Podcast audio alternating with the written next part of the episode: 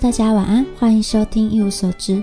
我终于发现为什么我的那个麦克风呢，之前都这么小声了，因为我好像去按到了一些按钮，然后让它就变得很小声这样。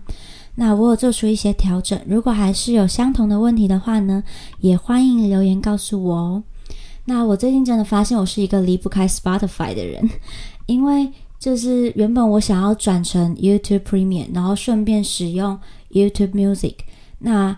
可是因为最近岁末年终，大家都在分享那个 Spotify 上面的什么个人的二零二二的记录啊什么的。虽然我今年也有这个记录，但是就会让我想到说，天哪，我明年就没有办法有这个记录了。那呃，因为我觉得 Spotify 还绑了一个，就是大家在使用的社群，然后让让大家可以交流自己。今年所听的音乐，然后还帮你什么统整一些个人风格啊等等的，这让我觉得非常的好。那另外呢，Spotify 的页面呢，我也使用的很习惯，所以我觉得突然要我转换到 You YouTube Music 是我非常痛苦的事情。那但是呢，使用 YouTube Premium 真的有很多的好处，就是除了你缴一次费用就可以一边听音乐，或者是就是转换跳页面等等的功能之外呢，你也不用看广告。我真的很久没有看 YouTube 的广告了，所以我使用就是别人的 YouTube 的时候，就会非常的不习惯，还要看那个五秒钟的广告，就会觉得天哪，我多久没有看这种东西了？好，所以 YouTube Premium 是很划算，但是我现在还在习惯 YouTube Music 当中。好，那希望呢，我的适应可以很顺利。好，那今天呢，就来说一下大家投票出来要讲的林布兰。如果你也想决定主题的话呢，欢迎追踪我的粉丝专业或者是 Instagram，当然 YouTube 上面也会放，大家都可以多多投票，让我了解一下大家想听的内容，那也可以参与这个决定。那林布兰呢？就我觉得今天讲真的非常的刚好，跟上一期的这个维罗内塞其实差不多的时候。维罗内塞死后大约十八年，林布兰就诞生在荷兰莱顿的一间魔方。那林布兰的爸爸就是魔方的老板了。历史上呢，真的很少像林布兰这样在巅峰时期呢直接坠到地上的画家。他的巅峰期呢，大概就是大家最熟悉的那一幅《夜巡》。那个时候就是他的巅峰。在这幅画之前呢，林布兰的人生就是正在快速的向上发展当中。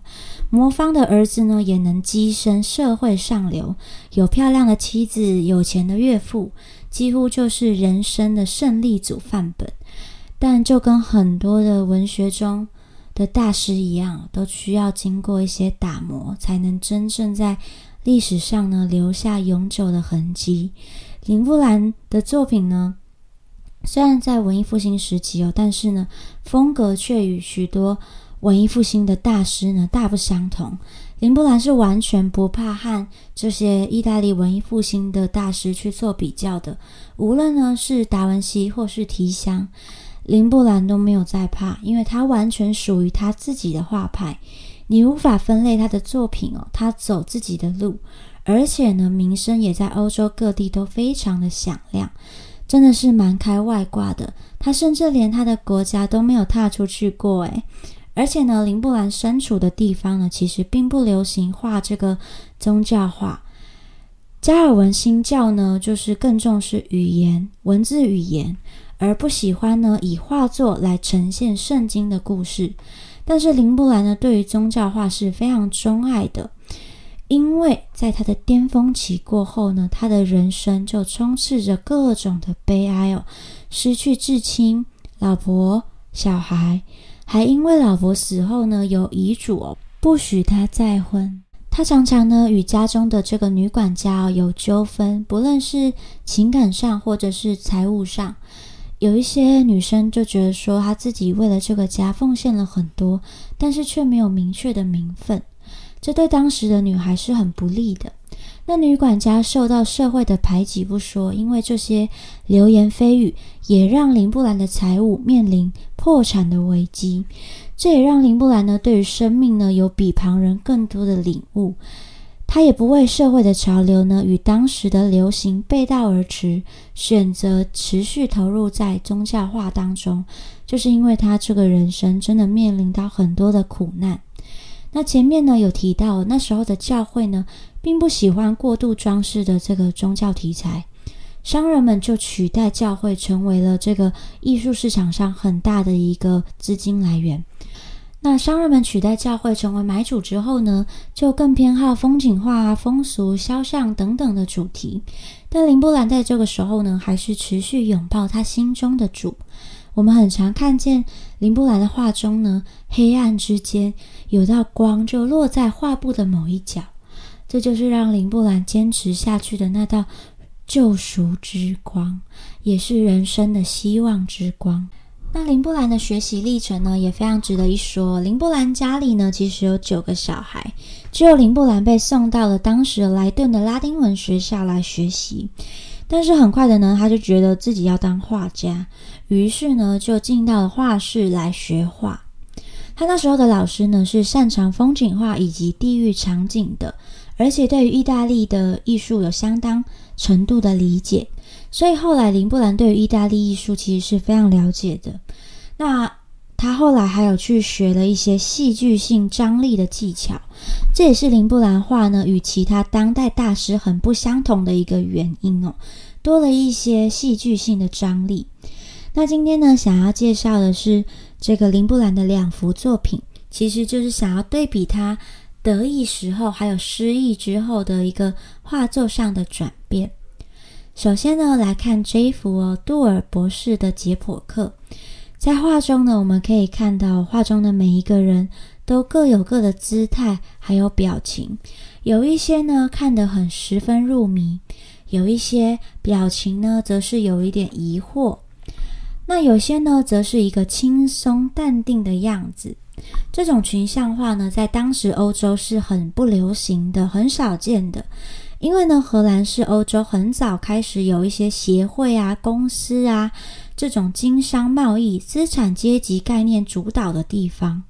当时西班牙、英国等地都还在流行画一些肖像画或者是家庭画，荷兰呢就已经需要为一些群体特别的去做一些画像。那这幅呢，杜尔博士的解剖课就是当时受到委托所绘制的，用来挂在阿姆斯特丹外科工会的会馆礼堂。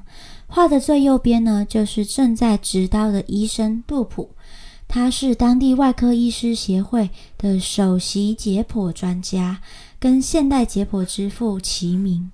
那林布兰呢，能受到这样的委托，也就说明他在当地啊是喊得出名字的一号人物。林布兰不止精心安排他们的表情，虽然各自有各自相异的地方，但情绪的基调基本都是统一的。他安排八个人物在不同的位置，各自展现不同的表情，也让人更加的好奇他们在做的事情。除此之外呢，光线的呈现也非常的引人注目。细节之处呢，还可以看到白色衣领上的皱褶，而且呢。我们对于他解剖的地方哦，你看林布兰呢，连这个白色粘稠的肌腱都把它画出来，真的非常的细节，而且呢，他是注重在记录研究的这个过程。那我们把时间快转一下，来到另一幅几乎是同名的戴门医师解剖课，这幅画呢就不像是前一幅这样子了。这时的林布兰呢，几乎失去所有，哦破产加上社会上的流言蜚语，他已是今时不同往日了。画就是绘画的风格呢，也逐渐转向说探究内心心灵的深度。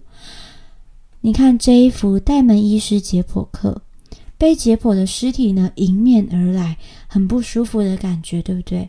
尸体呢的腹部已经被敞开来了，而且呢，脑袋也正在被解剖当中。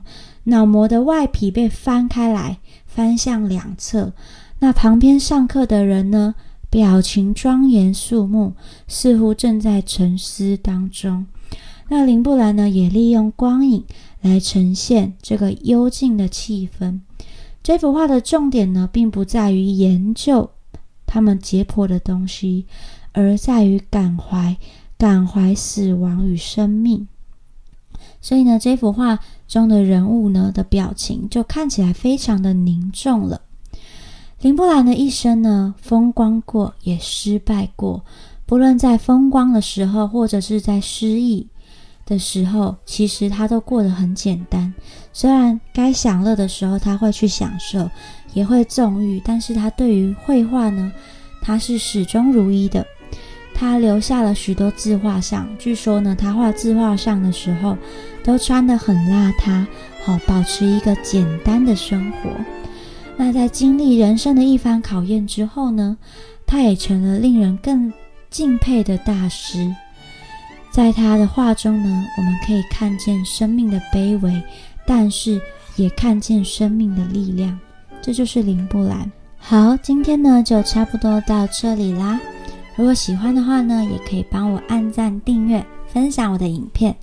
那就祝大家这一周工作顺利，晚安哦。